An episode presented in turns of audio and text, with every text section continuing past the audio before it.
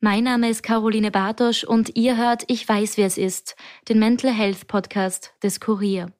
In dieser Folge erzählt Uli von ihrem harten Kampf gegen Brustkrebs, wie sie sich damit abfinden musste, dass ihr beide Brüste abgenommen werden. Sie erzählt aber auch, wie sie es geschafft hat, die Krankheit zu besiegen, ihren Körper wieder lieben zu lernen und wie sie seit ihrer Diagnose einen neuen Blick auf das Leben und den Tod hat. An dieser Stelle auch die Triggerwarnung, Ulis Erzählungen können retraumatisierend sein. In der Folge geht es auch um die Erfahrungen mit Todesängsten, Operationen und natürlich um das Thema Krebs. Wenn es euch also psychisch gerade nicht so gut geht oder euch diese Themen zu nahe gehen, dann ist diese Folge vielleicht nicht die richtige für euch. Am Ende der Folge und in den Show Notes findet ihr auch Anlaufstellen, an die ihr euch wenden könnt, um euch Hilfe zu holen. Dieser Podcast wird unterstützt von der Zürich Versicherungsaktiengesellschaft.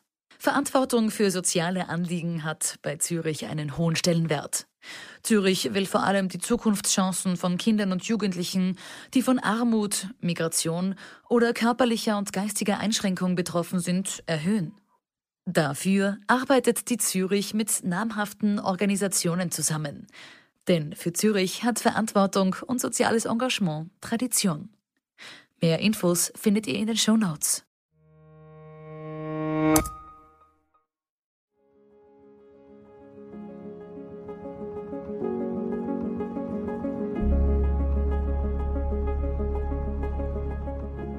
Hallo, mein Name ist Uli und ich weiß, wie es ist, Brustkrebs überlebt zu haben.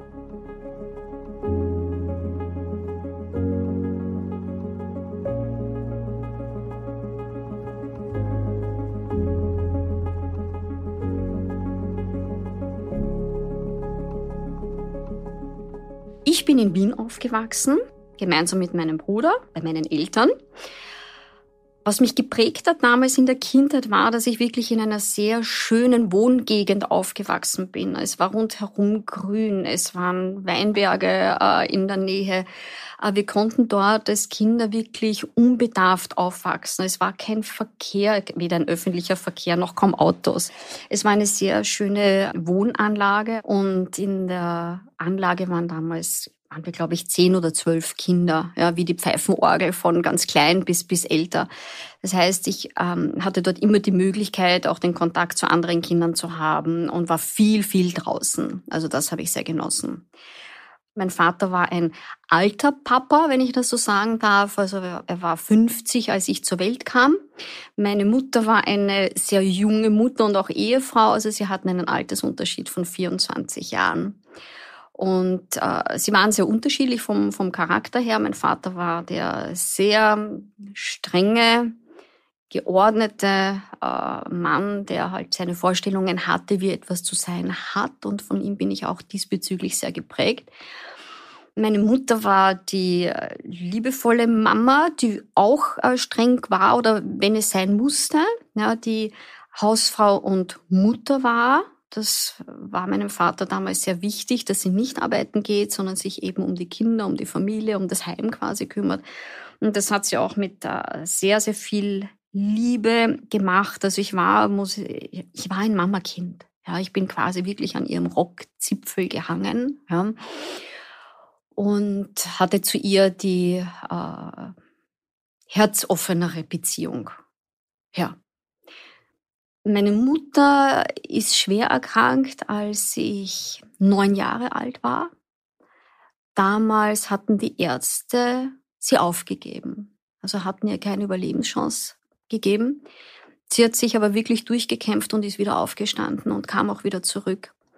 Aber seitdem waren wir ständig mit Krankheiten konfrontiert. Also meine Mutter, ich kann mich nicht an einen längeren Zeitraum erinnern, wo ich sagen kann, meine Mutter war gesund. Ja, es kamen immer wieder Erkrankungen, viele Spitalsaufenthalte. Ja.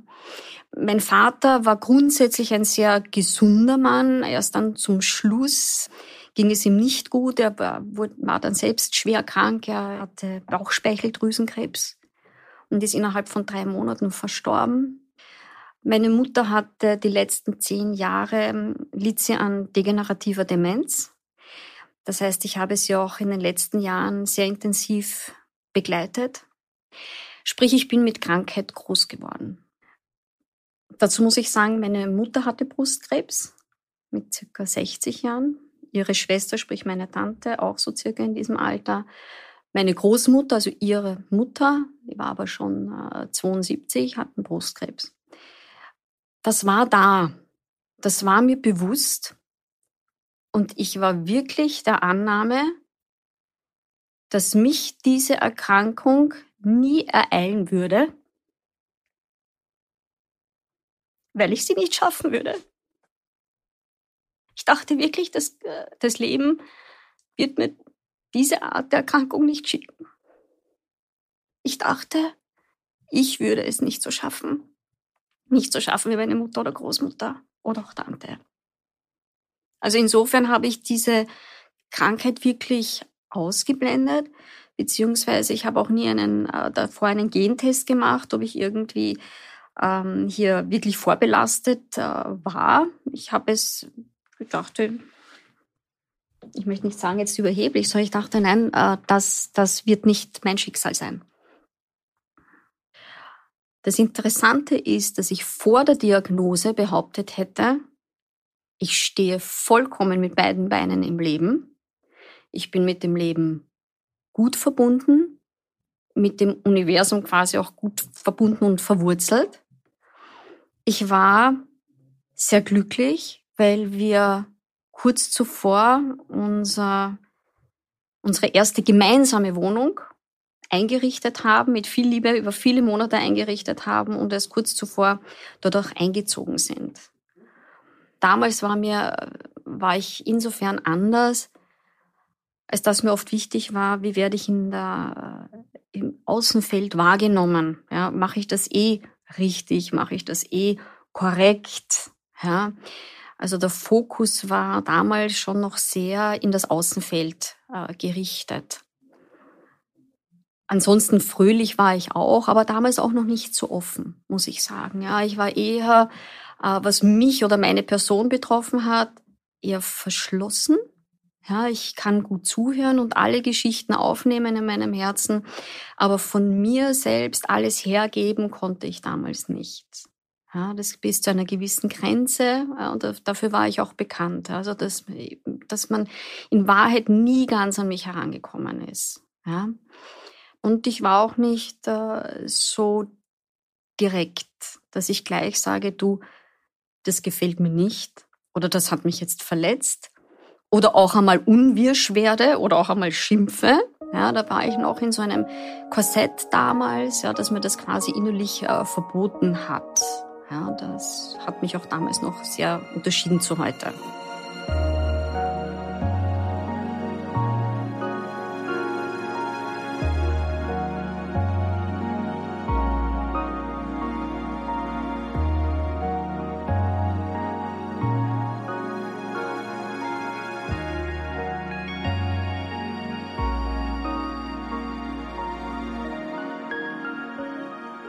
Es war 2018.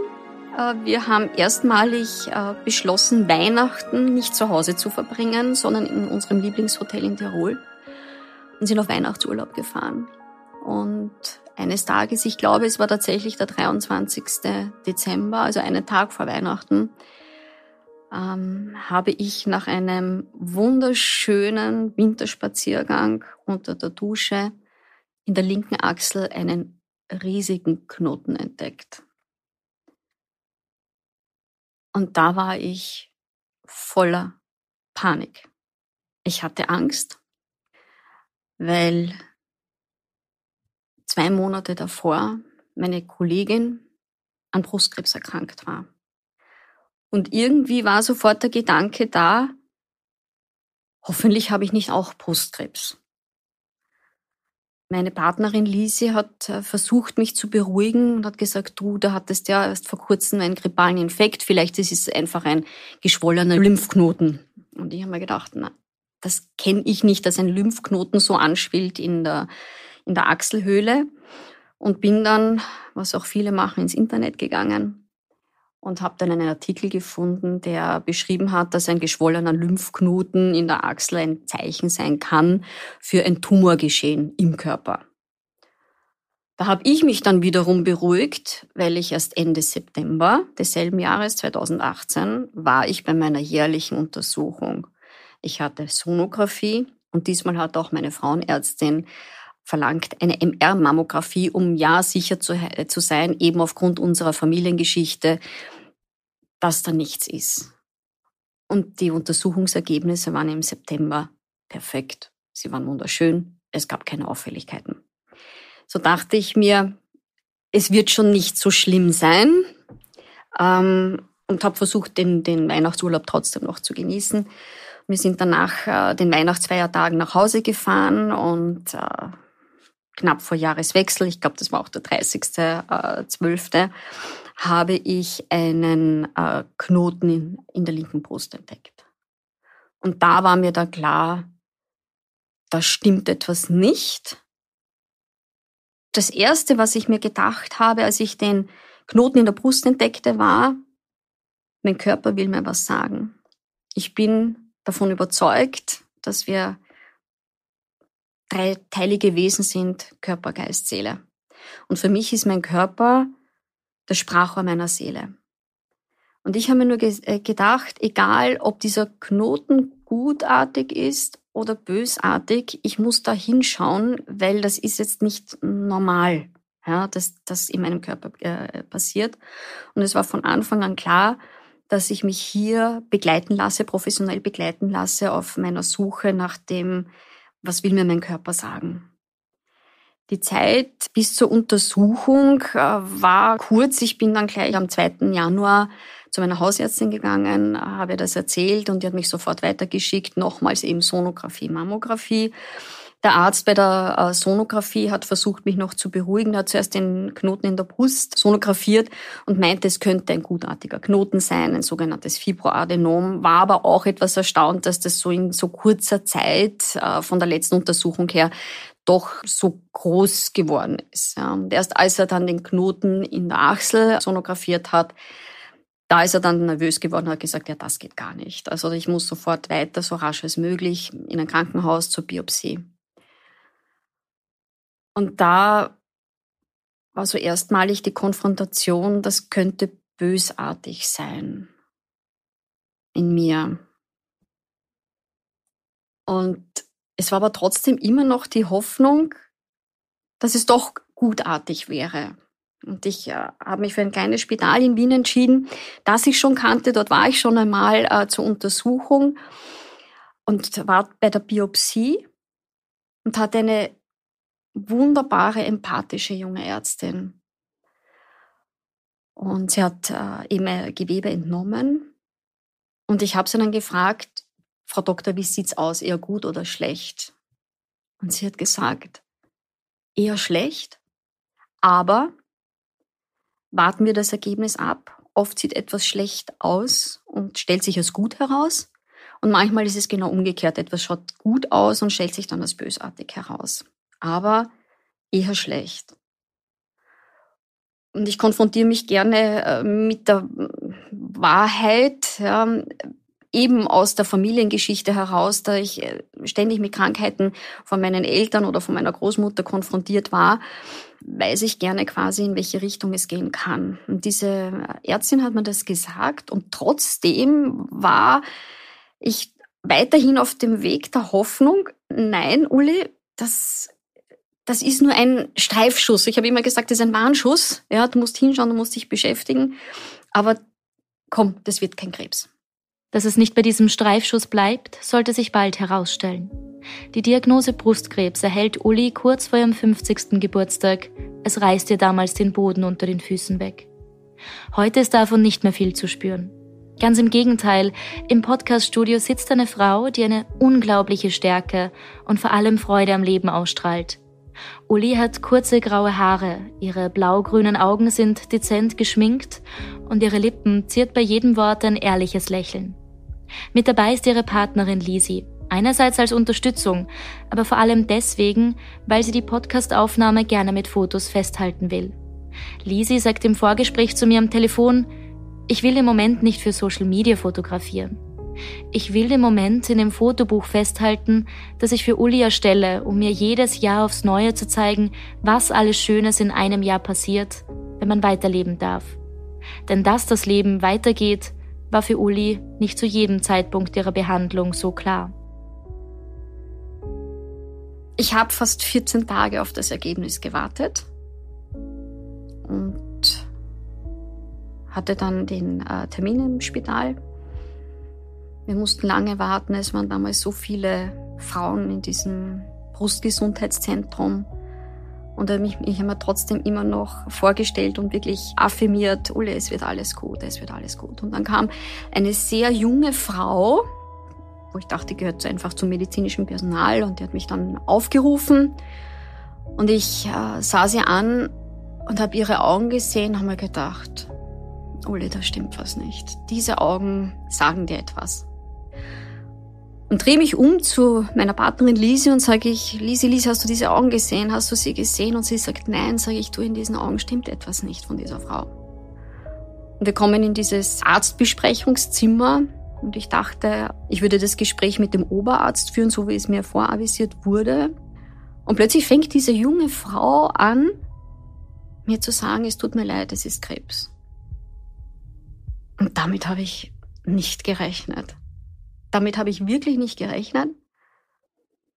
Ich habe mir einen imaginären Schutzpanzer angezogen, war frei von einer Reaktion von Tränen oder so. Ich habe es mir nicht gestattet, aus den Rahmen zu fallen und bin ihr gegenüber sehr kalt geworden und habe nur knapp gesagt, so, und was machen wir jetzt? Also ziemlich auch hart, auch von, von, von der Sprache.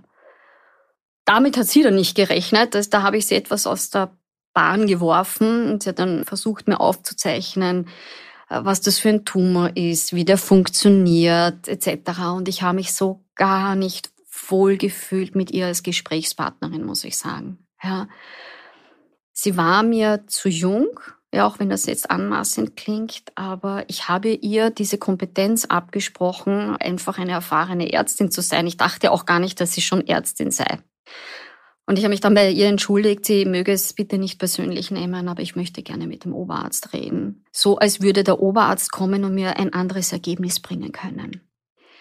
Er ist dann tatsächlich gekommen, sie ist weiter neben ihm sitzen geblieben, er hat die Gesprächsführung übernommen und hat mich dann in alles, was mich erwarten würde, eingewiesen. Ich habe ähm, am Tisch einen Zettel äh, gesehen, einen A4-Zettel, der mit grünen Textmarker gehighlightet war. Und ich habe nur meinen Namen gesehen, sage ich, was ist das? Ja, das sind jetzt Ihre Termine. Das heißt aber, es war schon wirklich alles vorbereitet, was ja auch, auch gut ist. Das äh, Spital hatte schon bei anderen Spitälern die Untersuchungstermine, die weiterführenden ausgemacht. Das heißt, ich habe dort quasi einen neuen Terminplan bekommen. Ja, also keinen normalen Kalender, sondern welche Untersuchungen stehen jetzt an? Wann kommt die Chemo?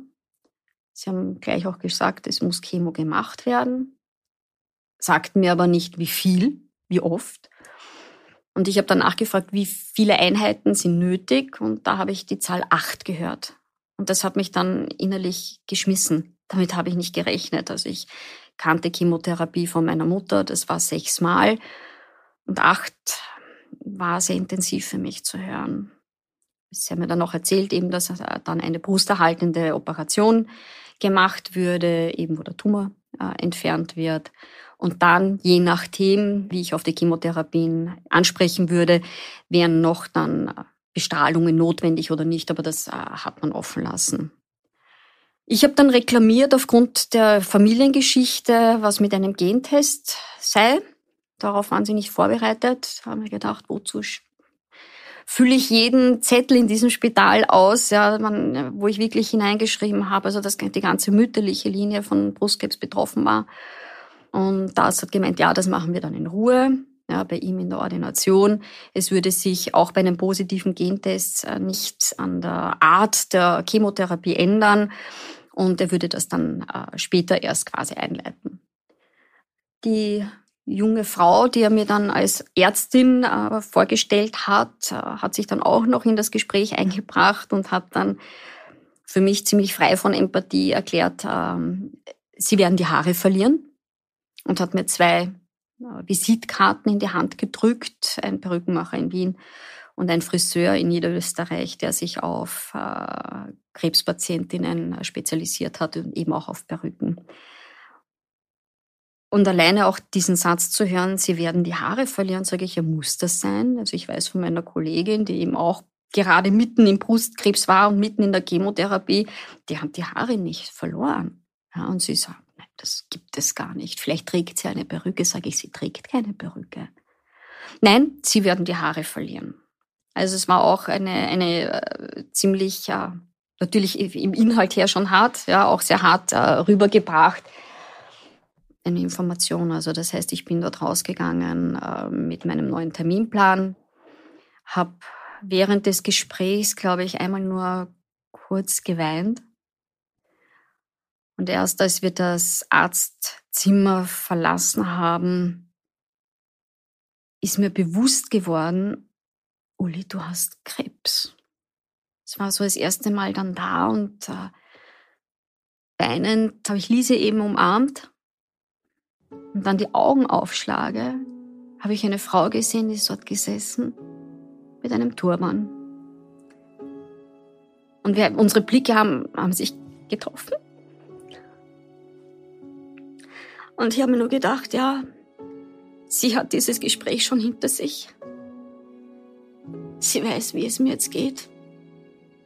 Und ich habe mir nur gedacht, vielleicht hat sie schon die Therapie hinter sich, vielleicht hat sie die, die Krankheit schon hinter sich, aber es war ein Augenblick zweier fremder Frauen, die wussten, worum es geht.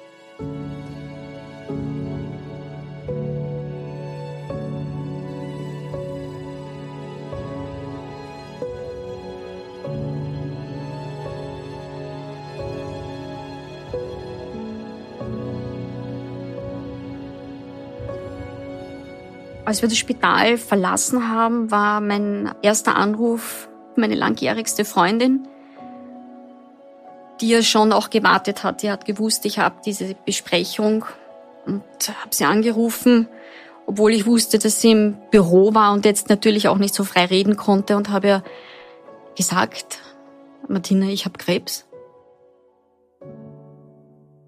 Ich habe nur anhand ihrer Stimme gehört, dass auch sie geweint hat. Sie hat auch versucht, mich dann mit positiven Worten hier aufzubauen, dass ich jetzt eben eh in guten Händen bin, ja. Aber die war natürlich entsetzt. Danach habe ich gleich meinen direkten Chef angerufen und ihm gesagt, dass ich jetzt lange Zeit nicht kommen werde, dass ich Krebs habe. Und in diesem Moment habe ich gewusst, das war richtig eine, wie eine innere Stimme, Uli, in dieses Team kehrst du nicht mehr zurück. Du wirst etwas anderes machen in dieser Firma, aber nicht mehr dorthin. Es war wie, als wäre das ein Startschuss auch für etwas Neues. So absurd es dann zwar in dieser Situation vielleicht klingen mag. Ja, ich hatte gerade erfahren, ich habe Krebs. Aber es war wie ein, so eine Erleichterung zu sagen, ich komme jetzt einige Zeit lang nicht zurück. Und dann habe ich mir gewünscht, in das Kaffeehaus dort zu gehen am Spitalsgelände. Das war leer, also wir waren die einzigen Gäste. Und da habe ich dann meine Kollegin angerufen, die eben auch Brustkrebs hatte und habe sie informiert, dass ich jetzt auch Krebs habe. Anfangs habe ich nicht darüber nachgedacht, ob ich das schaffen würde oder nicht. Es kam zeitverzögert dann wirklich Todesangst hoch. Ich hatte Angst zu sterben. Ich hatte Angst zu sterben und das war, glaube ich, nach der ersten Chemo, ja, wo ich dann Lise herbeigerufen habe und bitterlich geweint habe und gesagt habe, ich will noch nicht sterben. Ich habe noch so viel vor. Und Lise war immer von Anfang an auf der positiven Seite. Sie hatte kein einziges Mal Angst, dass ich das nicht schaffen würde. Aber ich kenne dieses Gefühl dieser Todesangst. Also, und es wurde mir dann auch erstmalig in meinem persönlichen Leben bewusst, diese Endlichkeit. Und ich hatte Angst vor dem Tod.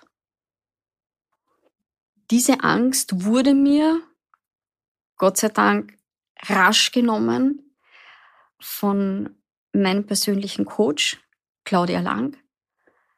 Ich hatte noch am selben Tag der Diagnose, hatte ich mir schon im Vorfeld einen Termin bei ihr ausgemacht, weil ich ja gewusst habe, ich muss da mein Leben näher betrachten. Ich wollte der Frage nachgehen, was, was will mir mein Körper sagen? Und für mich war klar, dass ich das eben, ich habe schon vorher erwähnt, mit professioneller Hilfe machen möchte. Und ich kannte Claudia Lang schon von vor ein paar Jahren. Ich äh, habe damals ihre Hilfe gesucht nach dem Tod meiner Mutter. Und ich wusste, dass äh, die Methode, die sie anwendet, äh, das systemische Coaching, für mich genau das Richtige war. Und als ich dann mit dieser Angst erstmalig konfrontiert war, habe ich ihr das natürlich erzählt und habe dort geweint. Und sie hat gesagt, du, Uli, hat dir der Arzt gesagt, du wirst sterben? Sag ich, nein. Er konnte mir nicht sagen, wie viel Prozent Überlebenschance ich habe, aber er hat nie gesagt, ich würde sterben. Hat sonst irgendjemand gesagt, du würdest sterben? Nein. Dann hat sie gesagt, sag einmal, fällt dir auf, dass du die Einzige bist, die vom Sterben redet? Und das hat mir irrsinnig geholfen, dieser Blick von außen. Es hat mir niemand gesagt, ich sterbe. Ich habe Therapie vor mir, war da schon äh, quasi auch schon äh, angefangen, die Therapie. Und da habe ich mich dann auch selbst zurückgenommen. Und mir gedacht, ja, Uli, es hat dir kein Mensch gesagt, du stirbst. Ja, und da ist mir dann der Sprung quasi auf die positive Seite äh, dann wieder auch geglückt. Ich habe meine erste Chemo im Jänner bekommen. Das heißt, bis Juni war ich vorgetaktet, also eben acht Einheiten alle 21 Tage. Das ist vorgegeben, das ist quasi international Usus.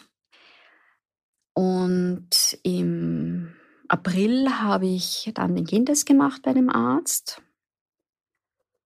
Und ich glaube, es war dann schon drei Wochen später kam das äh, Ergebnis.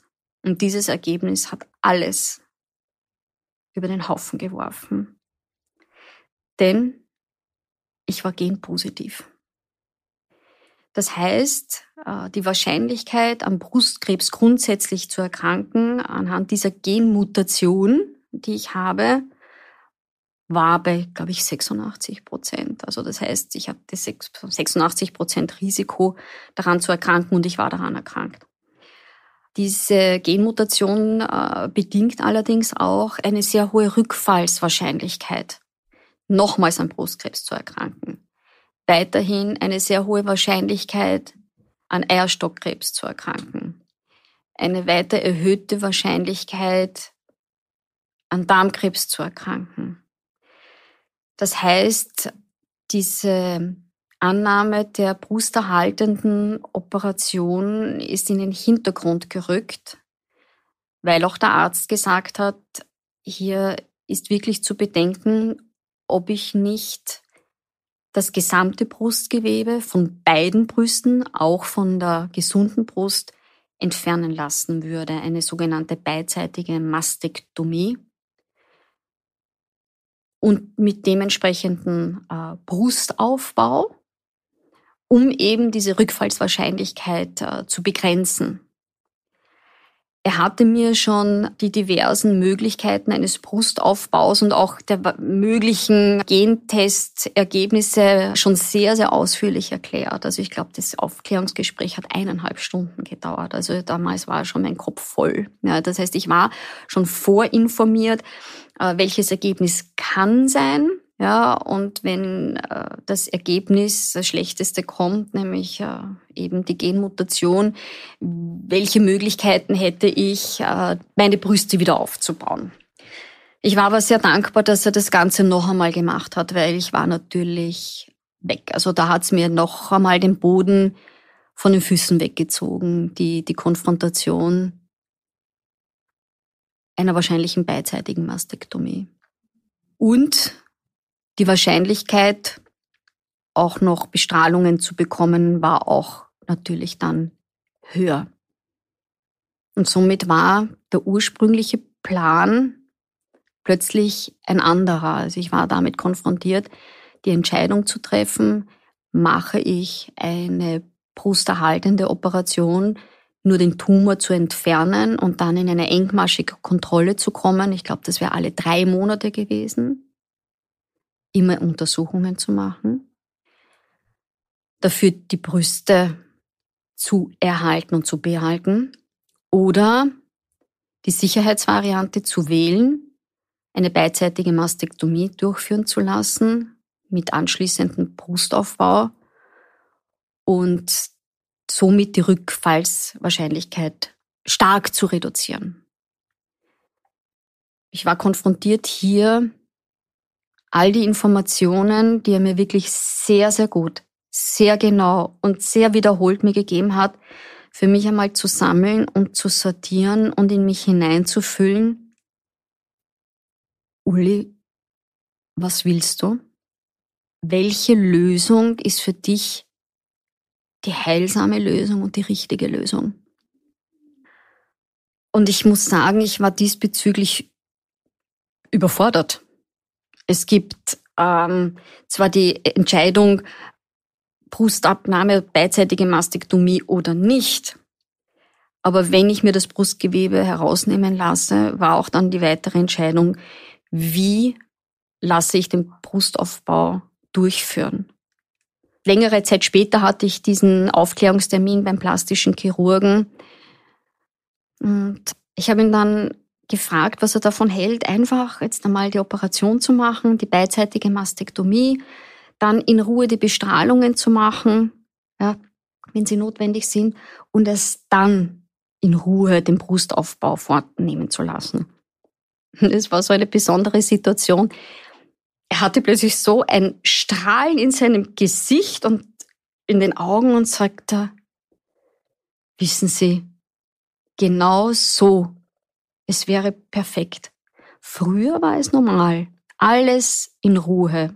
Zuerst die Operationen, alle Therapien und dann in Ruhe den Brustaufbau machen zu lassen. Heute ist alles quasi in einem oder gleich alles zusammenzuziehen, um ja, vielleicht das auch rascher hinter sich zu bringen, sagt aber für den Körper und für den, vor allem für das bestrahlte Gewebe ist es sicherlich besser, wenn man alles in Ruhe nacheinander macht. Und das hat mich dann in meiner erst angedachten Lösung oder angedachten Entscheidung dann wirklich bestärkt, zu sagen, ja, Uli, hör auf dich, was ist es? Und ich habe nach dem Gespräch mit dem plastischen Chirurgen habe ich jeden Tag immer mehr in mich hineingespürt, was möchte ich. Ja, und die Mastektomie wurde immer spürbarer für mich. Und zu wissen, dass ich nicht gleich alles machen muss, dass ich nicht sofort den Brustaufbau machen lassen muss, das hat mich so etwas von entstresst. Und dann habe ich gedacht, genau so werde ich es machen.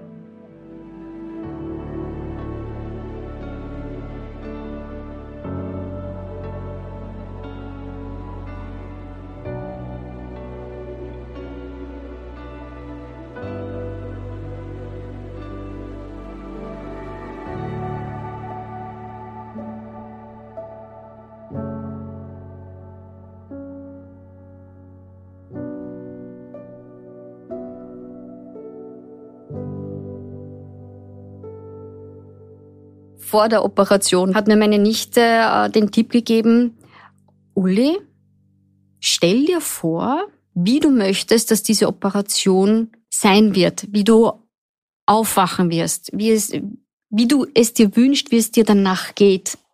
Stell dir das ganz, ganz fest und immer wieder in deinen Gedanken vor. Affirmier dir das, was du dir wünschst. Und genauso wird es kommen.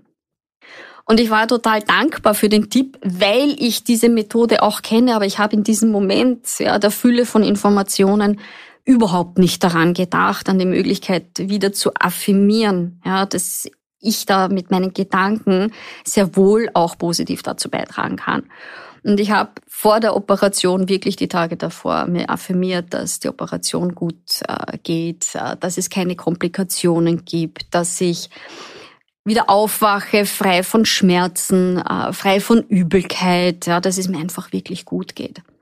Das heißt, ich war hier tatsächlich positiv gestimmt und ich habe hier auch etwas Spirituelles gemacht vor der Operation. Äh, ich habe mich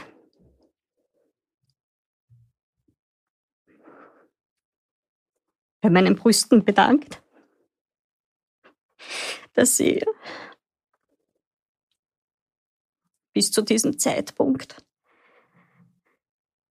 immer gesund waren und immer für mich da waren, dass sie meinen Körper geschmückt haben. Mir ist auch bewusst geworden, wie selbstverständlich sie für mich waren. Ich habe mich bei ihnen bedankt und ich habe mich von ihnen verabschiedet. Das heißt, ich habe mich bewusst von meinem Brustgewebe, von beiden Brüsten verabschiedet und habe sie in Dankbarkeit ziehen lassen.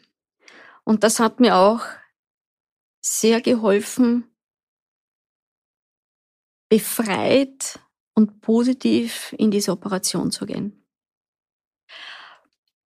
Mein großer Wunsch war an Lisi, dass sie bei mir ist. Das muss ich auch noch sagen. Also sie hat mir wirklich die Hand gehalten bis zum OP. Und ich habe mir gewünscht, bitte sei da, wenn ich aufwache. Ich bin in meinem Leben schon viel operiert worden. Und je älter ich wurde, desto mehr Angst hatte ich, nicht mehr aufzuwachen. So absurd das vielleicht klingen mag, aber je älter ich wurde, stieg auch diese Angst. Und als ich aufgewacht bin und die Augen aufgemacht habe und das erste Mal bei mir war, da war ich ja noch im Aufwachzimmer des Spitals. Also nach einer Operation kommt der Patient ins Aufwachzimmer, damit er eben dort auch noch überwacht ist und zu sich kommen darf. Und äh, ich habe kurzfristig mal die, die Augen aufgeschlagen, habe gehört, dass die Schwester mit mir spricht und bin aber auch gleich wieder eingenickt. Und es hat eine Zeit lang gedauert, bis ich äh, quasi die Narkose hinter mir lassen habe und bis ich auch wirklich äh, da war. Und das war dann eben im Zimmer. Und dann habe ich das erstmalig hineingespürt und habe mir gedacht, mir ist nicht übel. Ich hatte auch immer Angst, vor dieser Übelkeit. Also ich kannte es von vielen Operationen und das ist nicht schön. Ich meine, tatsächlich, Uli, dir ist nicht übel. Dann habe ich in meinen Körper hineingespürt. Und Schmerzen hast du auch keine. Und Lisi hat mich gefragt, äh, Schatz, wie geht's dir? Und ich sag, du, ich habe ich hab keine Übelkeit und ich habe keine Schmerzen. Und sie hat natürlich gestrahlt, ja, so, so wie auch ich. Und erst dann habe ich gespürt, spürt auf meinen Händen Schläuche. Und mein Blick ist diesen Schläuchen gefolgt und die endeten in so einem kleinen Auffangsackerl. Und da wurde mir bewusst, ah, ich habe Drainagen. Das war auch so geplant, ich hatte es nur vergessen. Und dann habe ich auch erst gespürt, dass ich ein Korsett hatte. Das heißt, ich bin dort gelegen mit einem Oberkörperkorsett, also wirklich, ja, der Oberkörper war hier ganz fest gezurrt. Es war einfach ein komisches Liegegefühl, wenn man gedacht hat, jetzt darf ich mich gar nicht auch bewegen, nicht, dass etwas passiert. Ja. Ich mich dann erinnert, er ja richtig, das hat mir gesagt, ich bekomme zumindest für 24 Stunden dieses Korsett. Und somit war mein Aufwachen und meine Rückkehr in dem Moment positiv, voller Freude, dass es mir so gut ging und vor allem auch schmerzfrei war. Und alles war in dem Moment noch gut. Am nächsten Tag wurde ich bestellt zur erstmaligen Kontrolle wieder in das Brustgesundheitszentrum. Ich bin dort schon alleine hinuntermarschiert. Ich wollte mich bewegen ja, und habe mich äh, gefreut, auch aus dem Zimmer rauszukommen. Äh, bin nach kurzer Zeit aufgerufen worden und es war dort eine Ärztin, die ich bis jetzt nicht kannte. Und die hat mich gefragt, äh, wie geht es Ihnen? Und ich sage, ja, ich habe keine Schmerzen, es geht mir gut, ich bin auch jetzt auch wieder fit. Ja, also war wirklich voller positiver Emotion. Und äh, sie hat gesagt, ja, dann nehmen wir mal das Korsett weg und schauen, was die Narben machen. Und dann hat meine Schwester ganz vorsichtig, auch mit eben professionellen Griffen, das Korsett weggegeben. Und plötzlich hatte ich das Gefühl, vollkommen schutzlos zu sein. Der Oberkörper hat sich total anders angefühlt, weil dieses schützende Korsett, das mich quasi im Rahmen gehalten hat, nicht mehr da war.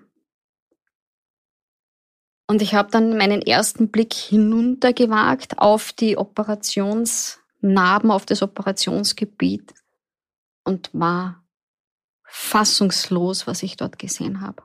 Es war eine angeschwollene, grün-blaue Narbenlandschaft, ja. Es waren Narben, die extrem lang waren. Das war nicht glatt, es war nicht eben. Es sah furchtbar aus. Und ich habe die Ärztin gefragt, äh, Frau Doktor, ist das normal, dass man so aussieht nach einer OP? Und sie hat sich dann nach hinten gelehnt und sagt, ja, wissen Sie, die Ärzte waren sich nicht sicher, wie viel von der Haut auch weggenommen werden soll. Also der eine Arzt hat gesagt, er möchte noch mehr wegnehmen, um das quasi noch ebener zu machen. Und der plastische Chirurg hat äh, aber sich ausbedungen, dass da etwas mehr Haut stehen bleibt, damit er ja auch nachher die Brust aufbauen kann. Und dann hat sie gesagt, ja, und das ist jetzt dabei herausgekommen. Also frei von Empathie, ja, so unter dem Motto, das haben wir jetzt davon.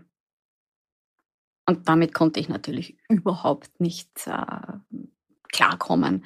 Mir war dann bewusst quasi, dass zwei Ärzte eine Meinungsverschiedenheit hatten, äh, wie weit operiert wird oder wie viel von, äh, von, von der Haut weggenommen wird und dass ich jetzt quasi vollkommen entstellt sei, dachte ich. Ja. Ich dachte, diese Operation ist schiefgegangen. Sie hat dann gleich weitergetan und hat dann gemeint, also wir nehmen dann noch jetzt die Drainagen heraus da war ich auch vollkommen unvorbereitet. Es war ein höllischer Schmerz, weil die Drainage stecken geblieben ist und nicht mit einem Zug rausgezogen werden konnte. Und es war so heftig, dass ich letztendlich äh, quasi der Kreislauf ist mir dann weggekippt. Also sie haben mich dann niederlegen müssen, Beine hochlagern. Also ich war weiß, das war äh, ja knapp vor der Ohnmacht. Ja, nach äh, einiger Zeit des Liegens wurde ich dann in einen Rollstuhl gesetzt und äh, wurde dann abgeholt von einem Pfleger, um mich in das Zimmer zu bringen. Mein Glück war, dass ich allein in dem Zimmer war und keine Bettnachbarin hatte. Also somit konnte ich mich in meine Gefühlswelt fallen lassen. Und ich war einfach nur verzweifelt. Verzweifelt, was ich da gesehen habe. Ich habe sofort Lise angerufen die im Büro war, auch wissend, dass sie da jetzt nicht frei reden kann in einem Großraumbüro. Und habe hineingeweint, ja, dass es furchtbar aussieht und ich bin vollkommen entstellt und veroperiert. Sie hat versucht, mich zu beruhigen, hat gesagt, äh, ich bin in zwei Stunden bei dir und dann schauen wir uns das gemeinsam an und uh, vielleicht gelingt es mir auch, dass ich uh, etwas schlafe oder zur Ruhe komme. Ist mir nicht gelungen. Ich habe dann noch eine zweite Freundin angerufen, äh, die mich auch immer sehr liebevoll begleitet hat und mit der ich immer sehr offen reden konnte und äh, habe auch noch hineingeweint. Und sie meinte, Uli, das ist jetzt nach der Operation und du wirst sehen, die, das wird sich auch alles abschwellen und die Narben werden besser werden und, und, und. Es war äh, zwar erleichternd natürlich im Moment zu reden und auch zu weinen. Ähm, meine Verzweiflung war aber groß. Ja, die ging nicht weg. Und als Lisi dann äh, zwei Stunden später ins äh, Spital kam, hat sie mich gefragt, ob ich ihr eben die Narben zeigen möchte. Und ich bin aufgestanden und habe ganz vorsichtig das Spitalshemd aufgemacht und habe ihr das gezeigt. Und ich habe von oben runter geschaut und war nur gesagt, schau dir das an. Schau dir das an. Und sie, die mich von vorne gesehen hat, natürlich aus einem anderen Blickwinkel, hat sie gesagt, Uli, das ist nicht veroperiert. Das ist nicht hässlich. Sagt sie, ich bin erstaunt, wie schön die Narben sind. Und das hat mich natürlich vollkommen irritiert, ja. Wohl wissentlich, dass sie mich nie anlügen würde und schon gar nicht in dieser Situation.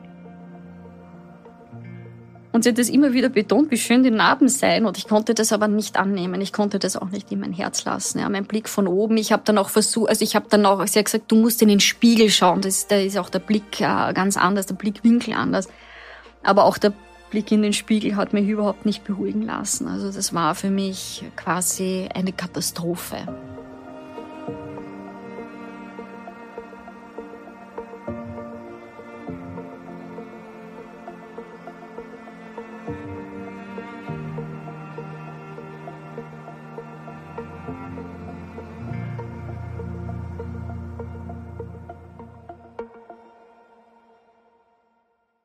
Eine sehr wichtige Aussage war von einer Krankenschwester des Brustgesundheitszentrums, äh, die gesagt hat, das dauert, sagt sie, glauben Sie mir, ich habe schon so viele operierte Brüste gesehen. Das verändert sich in den nächsten Wochen laufend. Wichtig, das wurde mir auch mitgegeben und da habe ich auch ein spezielles Öl bekommen vom Spital, war die Narbenpflege. Also hier wirklich pflegen, pflegen, pflegen. In den Tagen darauf hat sich leider so Gewebsflüssigkeit aufgebaut. Ja, das kann passieren. Da musste ich noch mehrmals zur Akupunktur, weil das war dann auch schmerzhaft, wenn das so richtig gedrückt hat. Aber sobald das draußen war, war es wieder gut. Es hat lange gedauert. Also ich habe extrem lange gehadert mit diesem Operationsergebnis, bis mir mein Coach Claudia wirklich dann ein bisschen so den Kopf zurechtgerückt hat und sagt, Uli, sag, ist dir bewusst, dass das erst die Zwischenlösung ist? Du bekommst doch noch den Brustaufbau, oder? Sagt sie, du kannst doch das ganz Gute annehmen. Du musst jetzt hier nicht verharren, sondern da wartet das ganz Gute noch auf dich. Und das hat mir so die Augen geöffnet. Da war ich fast beschämt ja, wieso ich mich da so fallen lasse, es stimmt, ah ja, das ist ja erst die Hälfte des Weges. Der Brustaufbau kommt ja erst. Der war durch dieses, diese, diesen Schmerz, den ich hatte, diesen Seelenschmerz, habe ich total vergessen, das kommt ja noch auf mich zu, der Brustaufbau. Und das hat mir enorm Boden gegeben. Und mit dieser Änderung meines Blickwinkels, es geht ja weiter, kam ich wieder auf die positive Seite zurück. Und die Narben, das Gewebe hat sich verändert. Also von damals, 2019, bis heute, 2023, ist es unglaublich, wie sich das quasi von alleine geebnet hat, wie schön die Narben sind, hätte ich nie gedacht. Aber es hat wirklich letztendlich Jahre gedauert, dass es so ist, wie es heute ist. Und dass ich auch dann sagen konnte, ja, das ist schön. Am Anfang war auch noch das Thema, wie gehe ich damit um? Ja, weil ein, ein, ein üblicher BH konnte ich nicht mehr anziehen. Und als ich erstmalig äh, zu Hause probiert habe, was kann ich denn anziehen, war damals auch noch die Verzweiflung sehr groß, denn ohne schützenden BH hat man natürlich äh, durch viele T-Shirts oder Oberteile diese Hügellandschaft gesehen. Und ich habe mir gedacht, Uli, du kannst nie wieder was anziehen. Wie willst du je, je, je wieder unter Menschen gehen? Bis ich dann Oberteile gefunden habe in meiner Garderobe, die weit waren, die wirklich so gefallen sind, dass man nichts gesehen hat. Das heißt, ich habe mich ganz langsam daran gewöhnt, keinen BH zu haben und hier quasi vollkommen frei oder auch äh, schutzlos zu sein. Aber diese weiten T-Shirts haben, konnte wirklich niemand sehen, was, was darunter war. Das hat mir sehr geholfen. Und ich habe dann ähm, in einem Geschäft einen Mini-Push-Up gefunden, habe dort die Verkäuferin eingeweiht, war meine Geschichte und die mir dann diesen BH gezeigt hat und habe mir gedacht, ach, das könnte die Lösung sein. Und es ist die Lösung bis heute. Es ist äh, schützend, ich muss das auch nicht ständig tragen. Es gibt Form und ja, gibt auch ein, ein, gutes Gefühl und ich bin gleich dann äh, nach Hause gefahren und habe mit diesen, äh, hab den BH probiert und mit dem BH alles, was ich finden konnte. All meine Lieblingskleidung, meine Lieblingsoberteile, meine Lieblingskleider. Das war natürlich davor nicht möglich, ja.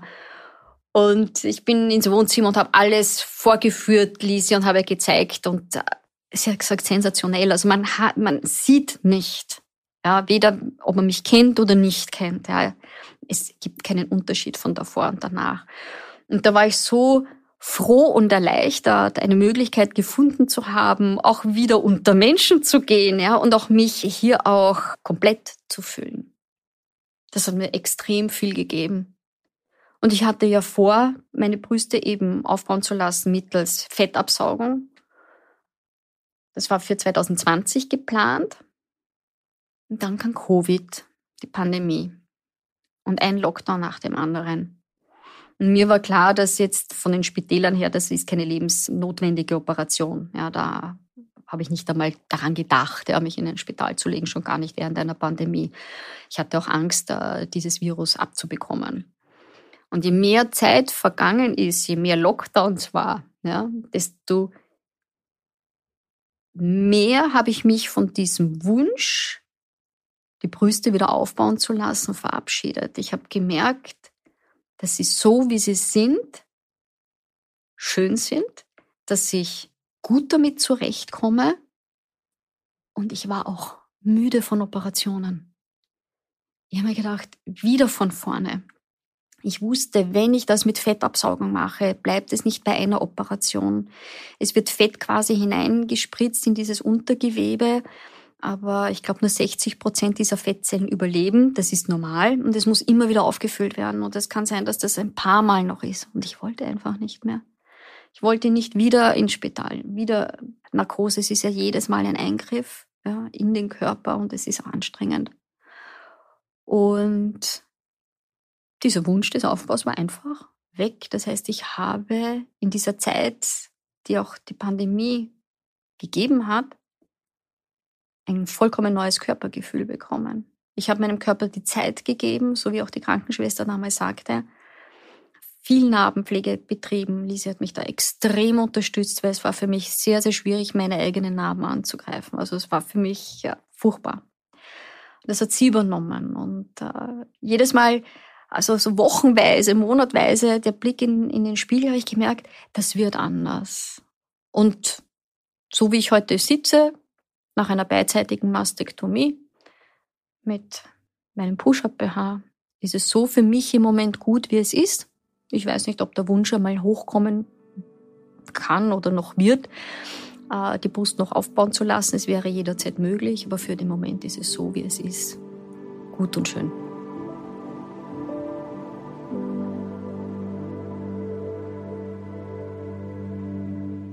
Für Uli hat es also einige Zeit gedauert, bis sie sich nach ihrer beidseitigen Mastektomie in ihrem Körper nicht mehr entstellt gefühlt hat.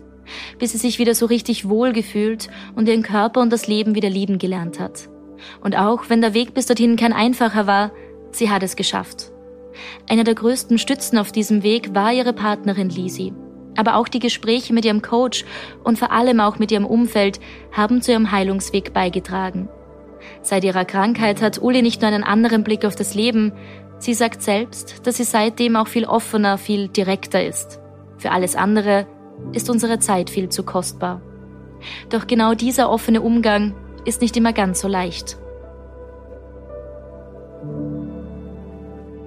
Ich habe für mich äh, die Erfahrung gemacht, dass ich, sobald ich äh, zu meiner Diagnose, die äh, gestanden habe und gesagt habe, ich habe Brustkrebs, dass die Reaktion von den Menschen ganz unterschiedlich war.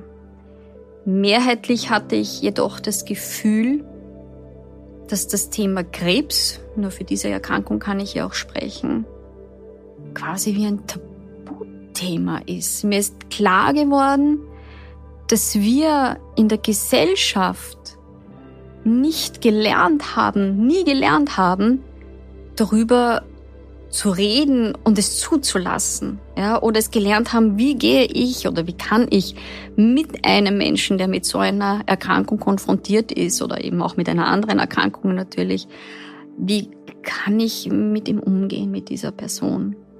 Und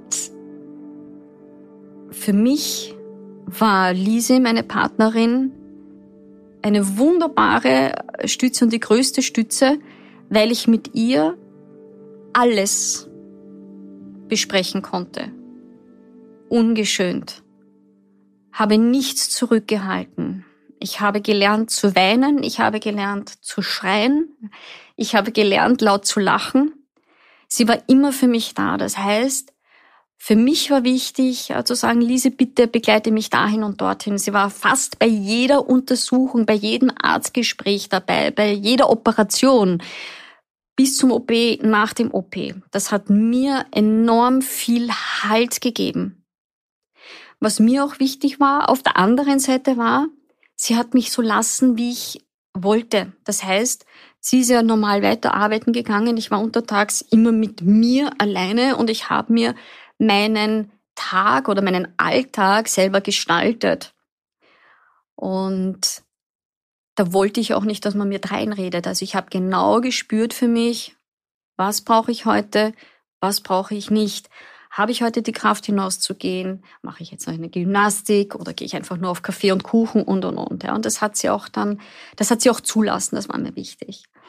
Wenn ich äh, Menschen äh, einen Tipp geben darf, die äh, mit betroffen sind. Es gibt ja nicht nur mich als Patientin, sondern eben auch mein Umfeld und so auch das Umfeld anderer Patienten, das nahe Umfeld und das erweiterte Umfeld.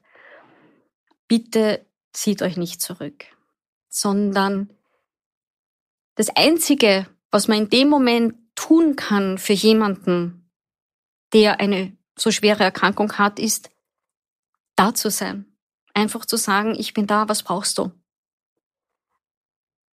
Jedes SMS, jede WhatsApp-Nachricht, jeder Anruf, der mich erreicht hat, hat mich erfreut, hat mir Kraft gegeben. Ich wollte einfach nur normal reden es ging mir auch gar nicht darum, ständig über meine Erkrankung zu reden, sondern ich wollte einfach reden, aber ich wollte auch die Möglichkeit haben, nahen Vertrauenspersonen zu sagen, du, mir geht es heute nicht gut oder ich habe Angst oder ich fühle mich veroperiert, es ist alles schrecklich. Ja, also diese Offenheit auch zuzulassen von beiden Seiten her. Das Reden hat auch mir ja äh, gut getan und Kraft gegeben. Und die Menschen, scheinen für mich auch Angst, einfach Angst zu haben, äh, es falsch zu tun. Ist es richtig, wenn, sie, wenn ich mich jetzt melde jetzt bei diesem Patienten ja, oder bei, die, bei der Kollegin? Dieses Gefühl der Angst war schon da. Ich hatte so das Gefühl, diese, dieser Krebs ist wie ein Damoklesschwert. Ja, das ist furchtbar und die Menschen waren verunsichert. Und ich habe immer zu Lise gesagt, das ist doch ein so einfach. Ja, wir haben eh nur alle mehr Handys. Es braucht ja nicht einmal jemand anrufen. Es braucht nur jemand, eine Nachricht zu schicken. Wie fühlst du dich? Kann ich etwas für dich tun? Ich denke an dich. Oder toi, toi, toi. Das reicht. Es braucht niemand draußen Angst haben, eine falsche Frage zu stellen. Wenn eine, eine Frage gestellt wird, die der Patient, die Patientin nicht beantworten will oder kann in dem Moment, dann wird sie dieses Zeichen schon geben. Aber füreinander da sein, hier auch wirklich herzoffen zu sein und zu bleiben und sich darauf einzulassen, auch wenn es für den indirekt Betroffenen schmerzhaft ist, natürlich auch, ja, das mit anzusehen oder zu hören, sich da bitte darauf einlassen und diese Möglichkeit zu geben, weil es ist eine Möglichkeit auch, dass hier Beziehungen wirklich vollkommen neu entstehen, wachsen und auf neuen Fundamenten aufgebaut werden. Also ich habe das wirklich bei einer Freundin erfahren dürfen, die eine Betroffene war, zu der ich nicht ehrlich war, was meine Partnerin angeht, äh, der ich das erzählt habe. Es ist unglaublich, wie sich unsere Freundschaft gedreht hat. Sie war genauso früher wie ich, hat nichts von sich erzählt, beziehungsweise hat mich auch nur bis zu einer gewissen Grenze lassen. Und wir können heute über alles reden. Wir sind so offen, wir sind direkt, viel direkter geworden und diese Freundschaft steht heute auf einem ganz anderen Fundament. Heute kann ich sagen, ich habe Vertrauen. Ja, diese große Hürde habe ich genommen. Vertrauen in mich, Vertrauen in meinen Körper und vor allem eines, Vertrauen in das Leben.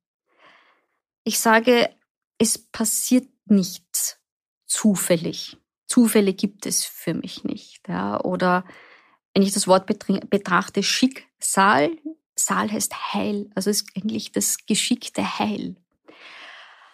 Das Leben ist quasi, ich bin mittendrin und das ist mein Freund. Es ist mir bewusst, dass vielleicht noch die ein oder andere herausfordernde Situation kommen kann, aber auch aus schwierigen Situationen oder aus aufregenden Situationen kann ich, auch wenn ich im ersten Moment vielleicht geschockt bin ja, oder Angst habe, kann ich diese drei Schritte zurückgehen. Ich kann mich aus dieser Situation herausholen und sagen, Uli, jetzt betrachte mal die Situation und jetzt schau dir mal das Positive daran an. Das heißt, ich bin positiv und bleibe positiv und gehe mit neuen oder herausfordernden Situationen vollkommen anders um. Und das ist natürlich vollkommen lebenserleichternd. Ich lasse mich auf das Leben ein, eben voller Vertrauen. Schaue aber auch, dass diese Steine, die ich mir früher selbst in den Weg gelegt habe, ja, oder die auch kamen von der Erziehung her etc., ja, ähm, die habe ich sehr gut äh, bearbeitet und hinter mir gelassen, dass die auch hinter mir bleiben. Das heißt, das Leben darf leicht sein, hat mir mein Coach gesagt. Und das war so für mich, haha, das Leben darf leicht. Es darf auch einfach nur gelebt werden. Und es muss nicht immer schwierig sein und es müssen nicht immer Probleme sein, ja, sei es jetzt von außen oder selbst äh, gemachte Probleme. Ich genieße das Leben, äh, ich lasse mich darauf ein und begegne auch Menschen heute vollkommen anders. Also früher hätte ich einen, einen fremden Menschen nie auf offener Straße angesprochen. Ja, heute tue ich das. Also ich, ich äh, genieße Gespräche auch mit Fremden und da kommt so viel zurück. Da kommt auch eben viel Leben zurück, ja, und viel Geschichte zurück. Und ich habe durch auch die Pandemie begriffen, dass wir alle äh, miteinander verbunden sind. Dass es dieses voneinander getrennt sein nicht gibt. Das heißt, alles miteinander ist verbunden, ja, und das ist das Leben. Und das Leben ist einfach schön. Es ist schön zu leben. Es ist schön zu lieben Freude zu verspüren, äh, die auch zu zeigen. Äh, es darf auch äh, Wut gezeigt werden und es darf auch einmal schlechte Tage geben, äh, die es bei mir wirklich Gott sei Dank ganz, ganz selten gibt. Ich habe beschlossen, ein Buch zu schreiben. Eben über meine Geschichte.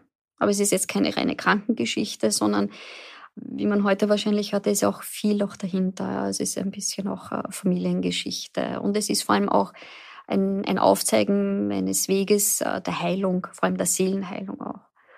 Und im Zuge des Schreibens meines Buches äh, musste ich recherchieren im Internet. Und plötzlich stoße ich auf eine Internetadresse einer deutschen Fotografin, die sich auf die Fotografie von an Krebs erkrankten Frauen spezialisiert hat vor circa, glaube ich, sechs oder sieben Jahren. Und ich habe mir ihre Bilder angesehen und habe mir nur gedacht, wow. Also Hut ab vor den Frauen, die sich fotografieren lassen, so wie sie sind, auch mit ihren Narben. Und es waren keine gekünstelten Fotos, sondern so wie sie sind, da in diesen Gesichtern ist so viel geschrieben, aber alle Frauen sind so stark. Ja, die, die strahlen richtig in die Kamera.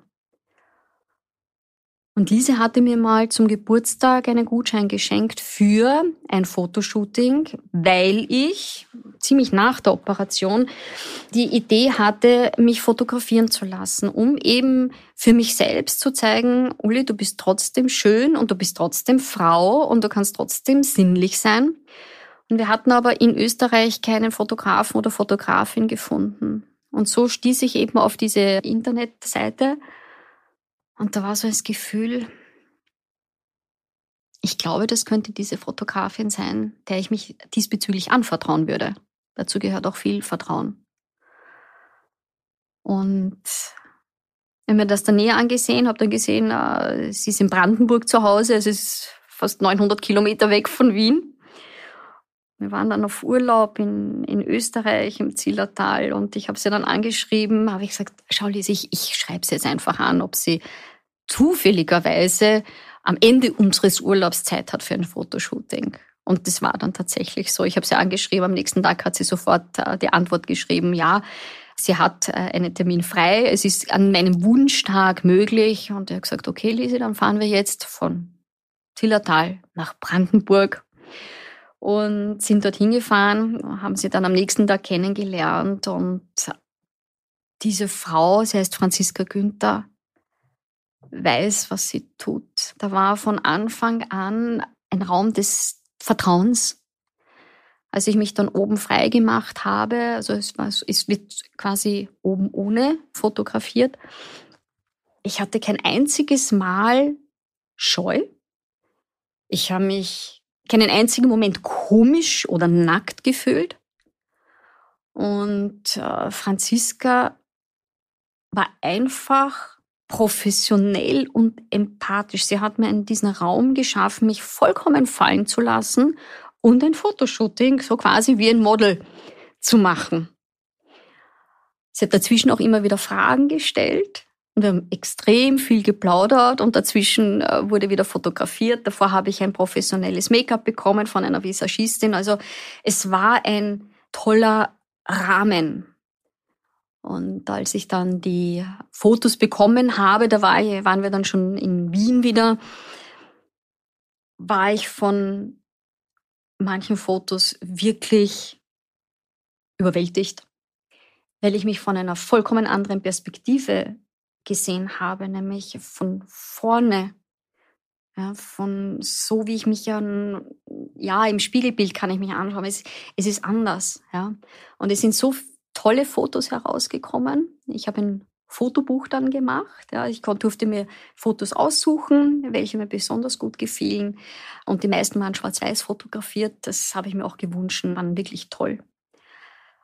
Und diese Fotos haben mir auch geholfen, Selbstvertrauen zu bekommen. Also ich habe selbst gesehen, was ich ausstrahle. Ich habe in diese Kamera gestrahlt, ich habe in diese Kamera gelächelt und das war aber alles situativ, das war jetzt nicht gespielt oder so. Ich bezeichne mich selbst als gar nicht fotogen. Also es, es gibt von mir gute Fotos und es gibt von mir grottenschlechte Fotos. Und da war so viel Leben zu sehen. Und das war selbst für mich schön, mich selbst so zu sehen. Und sie ist dann an mich herangetreten, Franziska, und hat gesagt, Uli, ich plane einen Podcast mit Frauen, die an Krebs erkrankt sind oder waren, würdest du dich für ein Interview zur Verfügung stellen? Und da musste ich keine Sekunde nachdenken, habe gedacht, das mache ich. Und dieser Podcast, dieses Interview, das ich geben durfte, war in Kombination mit den Fotos ein Meilenschritt für mich in meiner Erfahrungswelt und in meiner Entwicklung. Denn ich habe in diesem Interview auch alles zulassen. Ich habe keine Frage ausgeklammert. Ich habe mich geöffnet und habe dann selbst auch erkannt, wie stark ich bin. Also dieses Projekt ist, wirkt bis heute nach. Ich bin auch mit ihr noch immer in Kontakt. Vielleicht fahre ich auch noch mal äh, hinüber und wir lassen noch einmal ein, äh, ein, so ein Fotoshooting machen. Aber es hat mir weiterhin geholfen, ja, auf meinen Weg der, der inneren Stärke auch, ja, der äh, Selbstakzeptanz, der Selbstliebe.